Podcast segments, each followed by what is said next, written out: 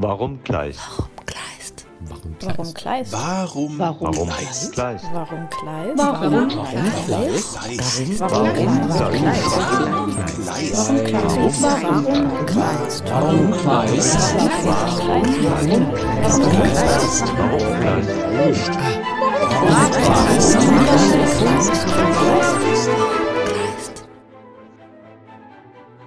Warum Kleist? Der Podcast des Literaturhauses Heilbronn. Wir versuchen herauszufinden, wer Kleist war. Wir wollen hinter den Mythos blicken. Was hat er uns heute noch zu sagen? Im Gespräch mit Expertinnen und Experten versuchen wir diese Fragen für euch zu beantworten. Kleist zeigt uns noch heute, wie wichtig das Handeln ist und man über dem Warten das Erwarten nicht vergessen darf. So fasst der Literaturwissenschaftler Prof. Dr. Günther Blamberger die wohl wichtigste Lehre aus dem Leben und Schreiben Heinrich von Kleists im Gespräch mit Literaturhausleiter Dr. Anton Knittel zusammen. Günther Blamberger wurde 1951 in Frankfurt am Main geboren und ist Professor für neuere deutsche Literatur an der Universität zu Köln. Er leitet dort das internationale Wissenschaftskolleg Morphomata, das mit Fellows aus aller Welt Denkbilder des Schöpferischen oder des Todes im interkulturellen Vergleich untersucht. Er war außerdem von 1996 bis 2021 Präsident der Heinrich von Kleist Gesellschaft und Herausgeber des Kleist-Jahrbuchs. Du hast dich weit über die Hälfte deines Lebens wissenschaftlich unter anderem und äh, hauptsächlich auch mit Kleist auseinandergesetzt. Warum Kleist? Was fasziniert dich an Kleist? Ja, Kleists Lebensumstände sind leider erschreckend äh, aktuell.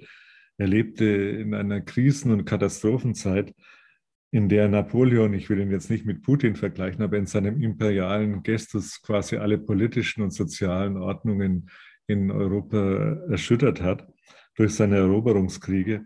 Und Kleists Werk spielt eigentlich diese Verunsicherung wieder. Ja, er selbst lernte, äh, wie seine Helden, dass man in Zeiten des Umbruchs einfach lernen muss, äh, sich jeglichen bisherigen Hals zu enthalten. Ähm, und dass aber auch in diesem Kontrollverlust quasi eine Chance zur Kreativität liegt, zu zukünftigem futurischem Handeln. Äh, und langweilig wird die Lektüre eigentlich seiner zugleich beunruhigenden wie faszinierenden Werke nie. Das habe ich also in allen Seminaren mit Studierenden auch erfahren können. Und ähm, du hast gerade das, das Thema Politik und ja ein Stück weit Umbruchzeiten genannt und Kreativität gleichzeitig. Wie hängt das zusammen? Du hast äh, in einem neuen wunderbaren äh, Sammelband bzw. Buch von der Faszination ästhetischen Denkens und der Macht poetischen, äh, von der Faszination ästhetischer Ideen und der Macht poetischen Denkens äh, unter anderem auch das Thema Aggressivität und Kreativität gerade bei Kleist zusammengebunden über den Aufsatz äh, von der allmählichen Verfertigung der Gedanken beim Reden. Äh, wie hängt es bei Kleist zusammen? Ja, äh, das ist ja zunächst mal äh, was äh, sehr widersprüchliches, was er da sagt von der allmählichen Verfertigung der Gedanken beim Reden. Von meinem Vater habe ich immer gelernt eigentlich, äh, dass man zuerst denken soll, dann reden und dann handeln. Und bei Kleist ist es eigentlich genau umgekehrt. Ja, und er findet dann erst in der Klemme eigentlich den äh, Trick, äh, wie man richtig handelt und spricht und überlegt nachträglich, ob das, äh, das dann wirklich richtig war. Also bei ihm gehört einfach Agonalität, äh, das kämpferische Verhalten, äh, das Bewusstsein, Gegner zu haben und äh, sei er oder sie imaginär dazu, um überhaupt kreativ zu werden. Das mag ein typisch männliches Form von Kreativität sein. Ähm, also es ist eben nicht Muse, ja, nicht äh, irgendwie Ruhe, die ihn in Bewegung bringt, äh, sondern gerade die Notsituation. Also er wird in der Not erfinderisch. Und als unruhiger Geist war er natürlich auch äh, quasi mit seinen Gedanken äh, auch permanent in Bewegung und insofern natürlich auch kein, äh, ja, kein, statischer, kein statischer Denker, der äh, philosophisch entwickelt. Hm, ja, vollkommen richtig. Also er war äh, ständig in Bewegung als Reisender wie als Denkender, wie auch in der Vielzahl von verschiedenen Lebensentwürfen, die er äh, da ge, äh, riskiert hat. Ähm, und das ist auch etwas, was äh, äh, vielleicht auch in unserer Zeit jetzt notwendig ist, dass wir uns von dem, was wir, was uns bisher vertraut waren, zeitweilig etwa lösen müssen, um wieder Stabilität zu erreichen, dass wir also in instabilen Situationen wirklich kreativ sein lernen müssen. Und du hast dich auch bei Kleist mit äh, dem Kontext äh, der europäischen Moralistik auseinandergesetzt. Äh, wie kann man ihn da verorten, äh, auch gerade jetzt mit dem Thema Kreativität und, und Aggressivität auch? Naja, zunächst mal äh, glaube ich, dass Kleist äh, zu seiner Zeit um 1800 nicht rezipiert worden ist, weil er sich so krass von den deutschen Idealisten unterschieden hat äh, die eigentlich äh, immer die Welt äh, und die Menschen so darstellen wollen, wie sie sein soll, aber nicht wie sie tatsächlich ist, während Kleist die Welt zur Erkenntlichkeit quasi entstellt hat. Ja, ähm, also wirklich beobachtet hat, eigentlich wie ein Wissenschaftler oder wie ein Empiriker, eben wie sich Menschen tatsächlich verhalten. Und auch in allen ihren Lastern und nicht nur in ihren möglichen Tugenden.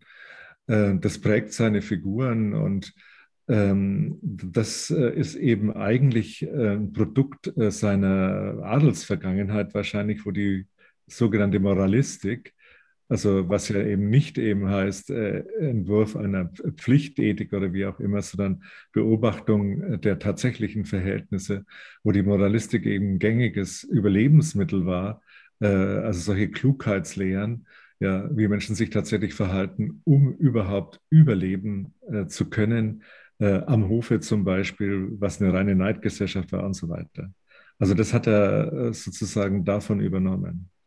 Und ich glaube, das ist äh, bis heute äh, auch wichtig, um auch unsere Inszenierungsgesellschaft, die wir ja auch noch haben, auch in der Politik, äh, durchschauen zu lernen. Also die wahren Motive hinter oberflächlichen Gesten, hinter dem Schein, der produziert wird, durchschauen zu können.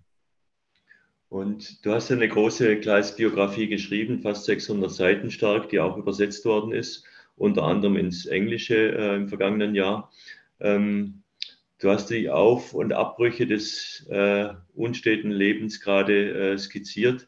Äh, was fasziniert dich sonst noch an dieser äh, ja wirklich äh, Schwellenzeit, ein alter Begriff, in der Kleist ja ein unruhiger Geist und vielleicht an der Spitze der, der Bewegung, der, der Unruhe war? Ähm, also zunächst mal äh, fasziniert mich, dass er äh, es in dem Wartesaal Preußen, der vollkommen reformunfähig schien, mit seinen reformunfähigen äh, Standesgenossen nicht aushielt. Ja. Also man kann bei ihm lernen, äh, dass man über dem Warten das Erwarten nicht vergessen soll, äh, sondern handeln muss. Also äh, das ist, äh, glaube ich, äh, das Entscheidende, dass er immer wieder äh, sich neu entwirft, um äh, eigentlich äh, reformatorisch auch tätig zu sein, also in seinem Leben als Redakteur des, der ersten äh, Berliner Abendzeitung, ja, als äh, Politiker der Verschwörungstheorien, der einen Guerillakrieg quasi äh, insinuieren will gegen Napoleon, ja, als Autor radikaler Werke, die immer Fragmente aus der Zukunft entwerfen und so weiter. Also er ist niemand, der in irgendeiner Weise äh, verharren kann. Ähm, und das ist natürlich äh, etwas, was in einer Zeit, äh, in der äh, also gerade die preußische Gesellschaft oder auch in Sachsen so eine Gemengelage herrscht, äh, wo man, äh, wie jetzt vergleichweise im Donbass, nicht so recht weiß, ist derjenige, mit dem ich gerade spreche, äh, jetzt Putin-Anhänger oder ist er Zelensky-Anhänger? Er war ja immer in zwiespältigen Situationen. Ja, ähm, also äh, was, was ungeheuer Riskantes und Schwieriges. Mhm. Und dieses Riskante und Schwierige, ähm, gibt es da auch Momente, wo du sagen würdest, das äh, irritiert mich jetzt äh, sehr stark an Kleis Leben und natürlich auch am Werk? Ähm, ähm Stichwort vielleicht ähm, ja, die napoleonischen Befreiungskriege oder auch äh, die Hermannschlacht oder wo auch immer äh, wir einsetzen wollen? Ja, also natürlich hat er fürchterlich chauvinistische Gedichte äh, geschrieben. Äh, er hat das aber zum Teil auch wieder zurückgenommen. Also zum Beispiel die Hermannschlacht äh, kann man gegen den Strich lesen. Natürlich äh, ist es ein furchtbar unmenschliches Stück, in dem also die Feinde, die Römer, wie Tiere eigentlich behandelt werden und er alle missbraucht, um seine politischen Intrigen durchzusetzen. Hermann ist ein großer Schreibtischtäter quasi, der andere morden lässt und nicht selber mordet und dem sozusagen alle Mittel recht sind, um seinen Zweck, den Befreiungskampf Germaniens zu erreichen. Auf der anderen Seite ist aber es auch so, dass es eine Ehetragödie gibt und äh, Tuskien und, und Hermann, also seine Ehefrau, die er auch missbraucht in, im Kampf äh, gegen die Römer, äh, dass das die Ehe am Ende zerstört ist äh, und dass eigentlich gezeigt wird, äh, wie absurd es ist, so unmenschlich zu verfahren äh, in Zeiten der Unmenschlichkeit und dass dann eben am Ende nichts mehr übrig bleibt. Ja, das also eigentlich, wofür er gekämpft hat, äh, völlig kaum sinnlos war, äh, weil er jetzt nicht äh, besser ist als sozusagen seine römischen Feinde. Ähm, also, dass eben die Mittel, den schlechte Mittel nicht den guten Zweck rechtfertigen. Du hast als Biograf äh, natürlich äh, viele Stationen des Lebens nachgezeichnet und bist quasi wissenschaftlich, äh, ja, ich habe es eingangs gesagt, deutlich mehr als die Hälfte äh, deines Lebens mit Kleist in Zwiegespräch. Wenn er heute vor dir stünde oder neben dir säße, wenn er dann überhaupt mal zum Sitzen käme, äh, würdest, was würdest du gerne mit ihm besprechen? Also, wenn, dann würde ich tatsächlich gerne mit ihm über Sport sprechen, weil ich selber äh, ein Fan von allen möglichen Sportarten bin. Er hat über Boxen geschrieben, er hat über Fechten gesch äh, geschrieben. Ähm, er hat über Ringen geschrieben. Ähm, und äh, das ist so ein Beispiel äh, dafür, dass er also sagt, was mache ich eigentlich in nicht planbaren Situationen? Wie verhalte ich mich äh, da? Äh, und äh, sein oberster, also es ist quasi, Sport ist quasi für ihn ein Laboratorium äh, für solche nicht planbaren Situationen. Und seine Klugheitsregel ist da einfach, nutze die Schwäche des Gegners aus. Das ist jetzt auch kein schöner, keine schöne Klugheitsregel, aber wahrscheinlich eine relativ wahre, wenn man sich so Sportler anschaut, dass man also als antiparastatisches Genie quasi den, den Gegner bekämpft äh, und aus der äh, Schwäche des einen die eigene Stärke wird. Ne? Äh, darüber würde ich gerne äh, mit ihm reden. Ich würde ihn äh, auch darüber mit ihm reden, warum er sich denn jetzt unbedingt umbringen musste, ob das tatsächlich, so wie ich es äh, denke, also ein grandioses Stück zur Prägung seines Nachruhms war oder ein Rührstück, wie viele andere es denken, einer Liebe zu Henriette Vogel, an die ich nicht glaube. Also es gibt eine Menge zu reden. Auf keinen Fall allerdings äh, würde ich mit ihm befreundet sein wollen. also, deswegen, weil er der undankbarste Knabe war, den man sich vorstellen kann. Seine Schwester Ulrike kann ein Lied davon singen. Äh, und äh, vor allen Dingen, weil ich es keinesfalls riskieren möchte, dass er meiner Frau anbietet, mit ihm zusammen zu sterben. Ähm, jetzt äh, von der biografischen Ebene nochmal noch mal weg. Du bist als äh, internationaler äh, Literaturwissenschaftler äh, ja, weit, weltweit unterwegs gewesen, äh, hast die verschiedensten Kleist-Seminare in unterschiedlichsten Kontexten gemacht. Was ist eigentlich für jemand, der sich äh, für Kleist interessiert, die ideale, wenn es es überhaupt gibt bei Kleist, die ideale Einsteigerlektüre? Also ich würde mal zwischen den deutschen und den internationalen Kontexten unterscheiden. Äh, also international ist es sicherlich der Kohlhaas, weil äh, da tatsächlich dieses aufständische Potenzial äh, gegen also Institutionen, in denen Unrecht herrscht, das Entscheidende ist.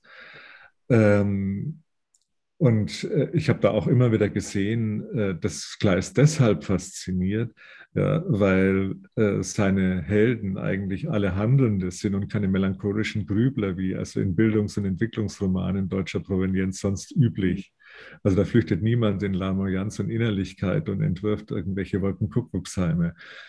Ähm, in Deutschland würde ich äh, einfach sagen, dass die, das beste Einsteigerstück vielleicht der Findling ist als Antibildungsgeschichte. Äh, eben weil er so ein Gegenstück zum Wilhelm Meister ist. Kafka hat es ja sehr geliebt, im Urteil auch äh, kopiert, äh, weil er einfach äh, da zeigt, äh, dass es darum geht, seine Eigentümlichkeit äh, zu finden, und zwar im Widerstand gegen die Institutionen. Und dass man da aber auch scheitern kann, weil die Machtverhältnisse eigentlich asymmetrisch sind. Also immer die Institutionen auch siegen können.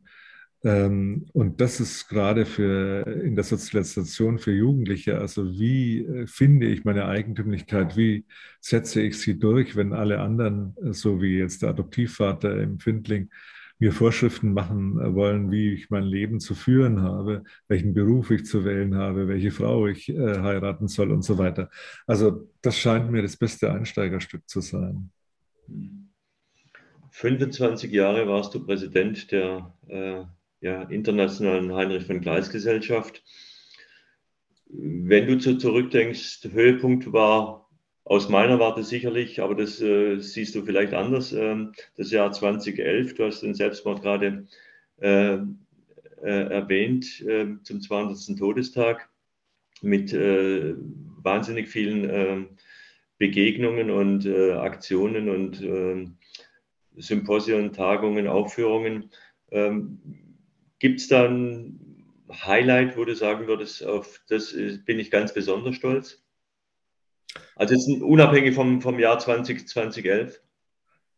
Ähm, nein, ich würde schon sagen, dass 2011 das äh, glücklichste und intensivste Kleistjahr in diesen 25 äh, Jahren für mich persönlich war und auch für die Kleistrezeptionen. Insofern äh, das, äh, also ich glaube, es waren über 270 Veranstaltungen im Jahr überall auf der Welt.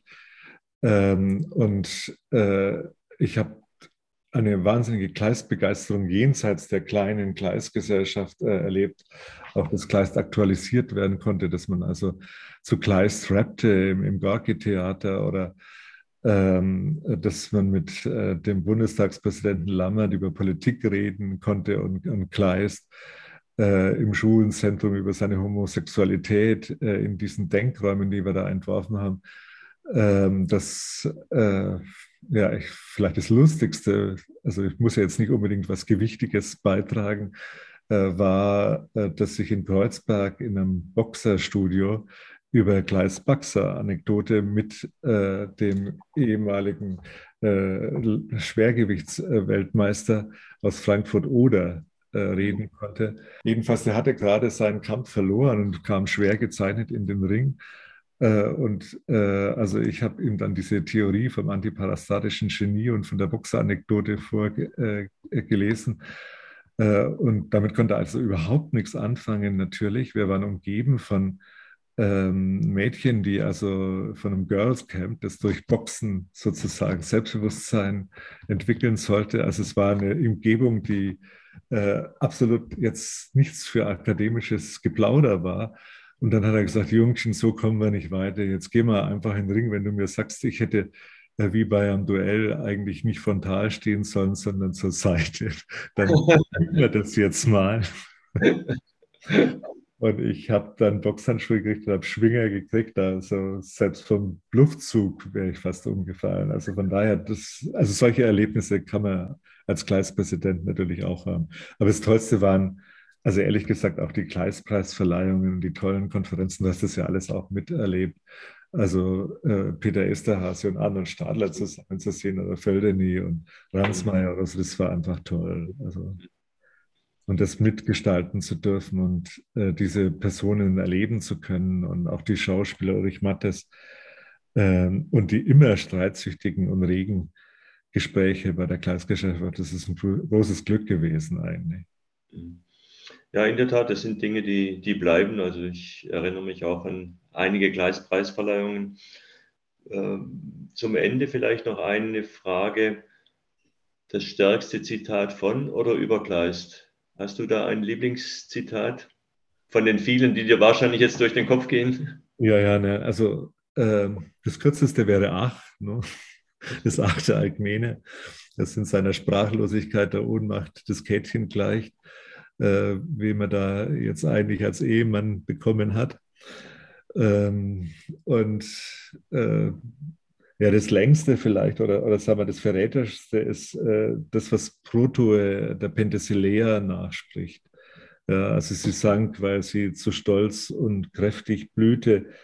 Äh, die abgestorbene Eiche steht im Sturm, äh, doch die gesunde stürzt erschmetternd nieder. Ja, und das zeigt so das ganze Leben und das ganze Werk von Kleist, sowohl in seinem Hochmut, seinem hohen Mut, aber auch in seinem Scheitern äh, äh, eigentlich. Also das futurisches Denken und Hochmut eigentlich zusammengehören und dass derjenige abgestorben ist, der sozusagen nichts mehr riskiert, ist aber auch äh, gefährlich. Also kann man eigentlich jetzt auch Studierenden in der Prekariatssituation, in der sie jetzt sind, die so sich verhalten quasi wie Kleist, also nicht unbedingt bruchlos empfehlen. Aber also das ist, glaube ich, das Zitat, das ihn und sein Werk am besten kennzeichnet, meines Erachtens. Ja, vielen Dank, lieber Günther. Warum Kleist? Warum Kleist? Warum Kleist? Der Literaturhaus-Podcast. Jeden Monat hier auf Spotify und überall, wo es Podcasts gibt. Wenn ihr keine Folge verpassen wollt, dann abonniert uns jetzt.